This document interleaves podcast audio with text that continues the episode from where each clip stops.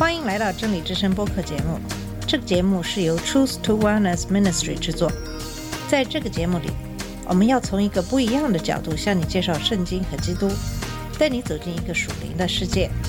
我们的节目在每个星期二、四、六更新，欢迎你的收听和关注。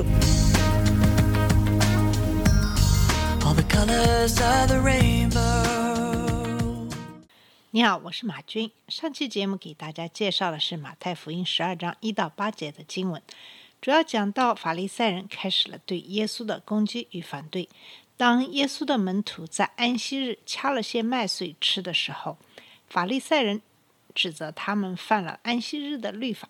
耶稣并没有直接为门徒们的行为辩护，而是用大卫王的事情来反驳他们的责问，并且说祭司们在安息日做工并不违反法律。现在比祭司和殿都大的人子在这里，人子喜爱连续，不喜爱祭司。耶稣说，如果他们明白这话的意思，他们就不把无罪的当成有罪的了，因为人子是安息日的主。这只是法利赛人反对耶稣的开始，他们不会因为耶稣所说的就此停止。那么接下来的九到十四节的经文延续了这样的一个主题。我们下面先来读一下马太福音十二章九到十四节的经文。耶稣离开那里，来到他们的会堂。会堂里有一个人，他的一只手枯干了。有人问耶稣，在安息日治病可以吗？目的是要控告耶稣。耶稣回答：“你们当中有哪一个，他仅有的一只羊在安息日跌进坑里，会不把羊抓住拉上来呢？人比羊贵重的多了，所以在安息日行善是可以的。”于是对那人说：“伸出手来。”他把手一伸，就复原了，好像另一只手一样。法利赛人出去商议怎样对付耶稣，好杀掉他。这段经文承接了一到八节的经文的主题，继续讲述的是耶稣对法利赛人挑战的回应。首先是九到十节所讲述的事件，也就是耶稣进了会堂，那里有一个人手干瘪。马太说，这些法利赛人想方设法控告耶稣，所以他们问他在安息日治病是否合法。现在的焦点放在了耶稣的身上，而不是在门徒的身上。主要是关于耶稣实际上会做的事情，以及人们反对耶稣的一些细节。在十一到十三节讲述的是耶稣对他们责问的回答。早期的犹太人详细讨论了他们现在问耶稣的问题。一般来说，如果不是紧急情况，可以在安息日治愈。他们的问题是在安息日治病是否合法？耶稣争辩说这是合法的，虽然不是必须这样做。根据犹太的教导。在某些情况下，允许在安息日进行治疗时，病人必须是快死了，否则会危及生命。而这里的情况似乎并不是这样，除非有人争辩说这是生死攸关的问题。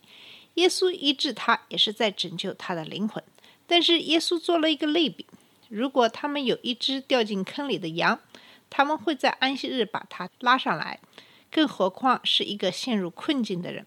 无论是守枯的人还是坑里的羊，都没有失去生命的危险。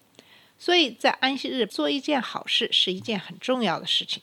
他知道他们原则上是这么做的，但现在只是想控告他违反了他们的律法。然后耶稣医治了那个人，医治是在耶稣大胆谈论他自己和他在安息日的权威之后发生的。神迹进一步证实了他所说的话的权柄。在马太对这一事件的陈述，也认证了他先前声称是安息日的主这句话的真实性。十四节的经文讲的是法律赛人密谋杀害耶稣，最后这个交锋的结果就是法律赛人想要处死耶稣。那么许多学者认为，这里的法律赛人通常并不会以因为对律法的不同解释而去杀一个人，通常的做法是这个人被逐出犹太教堂。但在这里，重点不仅仅是关于对律法解释的讨论，而是关于耶稣是谁的身份和权威的争论。经文清楚地表明，耶稣自称是弥撒亚，并声称拥有权威，并以他强大的作为证明了这一点。在这个过程中，他表明他并不在意犹太教教义制定的众多详细的规定，他们是对律法最初规定的额外的负担。对安息日的分歧并没有导致他们密谋他的死，而是因为他自称为安息日的主，这是这些法利赛人开始针对他。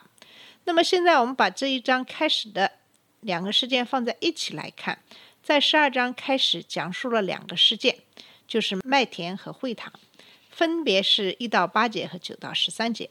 在第十四节是法律赛人对两者的回应。在第一个事件中，我们有关于控告问题的描述，然后是耶稣的回答。在第二个事件中有描述问题，并且法律赛人的挑战，然后是耶稣的回答和所行的神迹。在这两起事件中，法律赛人都试图抓住违反律法的耶稣，以诋毁他。在两种情况下，耶稣都展示了他对圣经的卓越的知识和他的能力。他们无法与这些争论，因此他们试图合法的杀死他。其次，我们应该再次注意到的是，耶稣的回答是这篇经文的意义的核心。法律赛人说了两次，第一次是在第二节中指责耶稣门徒违反律法，在第十节中再次挑战耶稣对安息日律法的看法。他们被耶稣在第一种情况下的回答打倒了，所以他们小心翼翼的不敢再次面对耶稣，而是站起来问他会怎样做。当然，耶稣的回答是这段经文启示的核心。他对指控的第一个答复是提出问题，意在表明他们不了解律法；然后他指责他们不理解圣经关于连续的意思；最后他自称是安息日的主。这些不同的说法相互支持，表明作为安息日的主，只有他了解有关安息日的律法。在耶稣的第二次回答中，耶稣没有诉诸圣经，而是诉诸他们自己的习俗。这些习俗写在他们的教导中。他使用了一种常见的犹太推理方式，从小到大。如果小者是真的，那么大者肯定也是如此。但是在这里，我们需要注意的是，耶稣使用的是。法律赛人自己的律法来对付法律赛人。耶稣最后的话是对人伸出手的简单的命令。在这里，耶稣表明了他作为创造者的权威。如果是创造者，那么就是安息日的主。第三个方面，在这里我们也应该看到，在律法的使用上的对比也很精彩。首先，门徒饿了，所以吃麦田里的东西。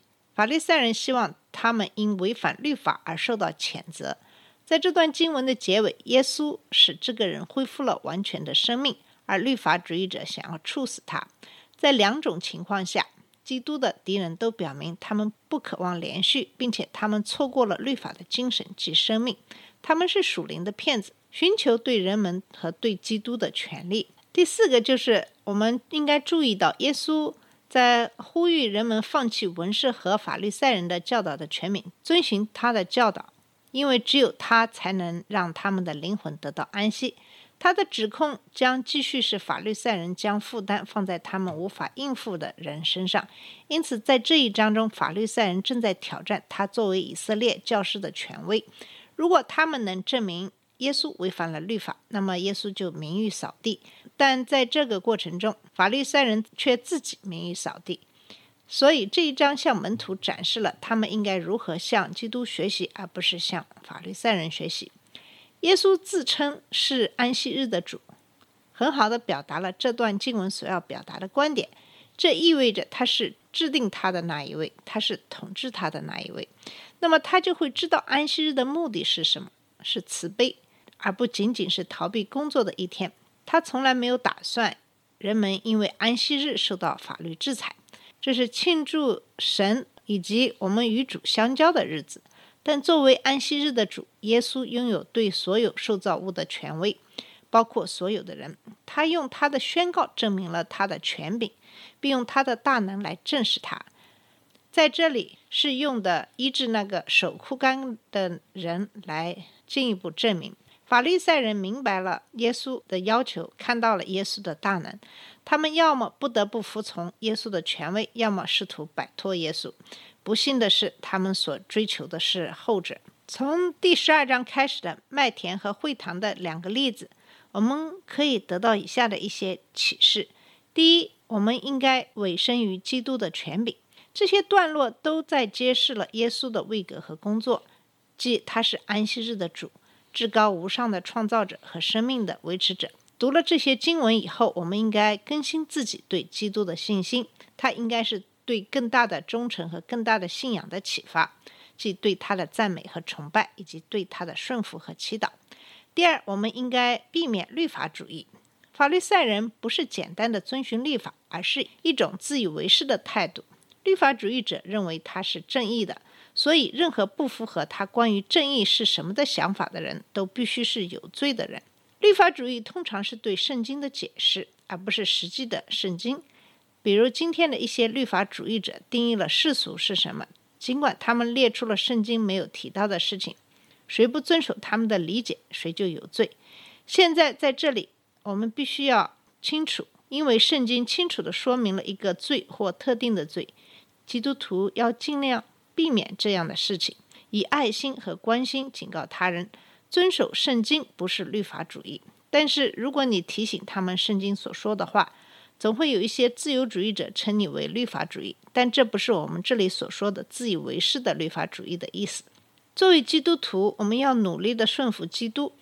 如果我们发现其他人对经文采取不同的应用，做了一些不同的事情，我们应该小心的承认他们的信念和信仰。第三个就是，作为基督徒，必须要有一颗慈悲的心。耶稣和法律赛人在这里形成了鲜明的对比。法律赛人在那里批评和挑战耶稣，并最终想密谋杀害他，因为。法利赛人反对良善和仁慈。耶稣的观点是，这种态度会使他们所做的任何牺牲或仪式无效。他的指示来自何西阿：上帝渴望怜悯，人们应该寻找怜悯的对象，而不是批评的对象。如果他们忙于寻找怜悯的对象，那么教会会是一个更好的地方。如果你不确定是否应该做什么事，在这里的指导方针是最好站在怜悯的一边，而不是。自以为是的律法主义的一边。好了，我们今天就给大家分享到这里，谢谢你的收听，我们下次节目再见。这里是真理之声播客节目，真理之声是 Truth to Wellness Ministry 旗下的一个节目，由 Truth to Wellness Ministry 制作和播出。如果你有什么想跟我们分享，请给我们发电子邮件，我们的邮箱地址是 truth to wellness at gmail.com。你也可以直接去我们的网站 www.truth to wellness.com 浏览更多的信息。下次节目再见。All colors of the rain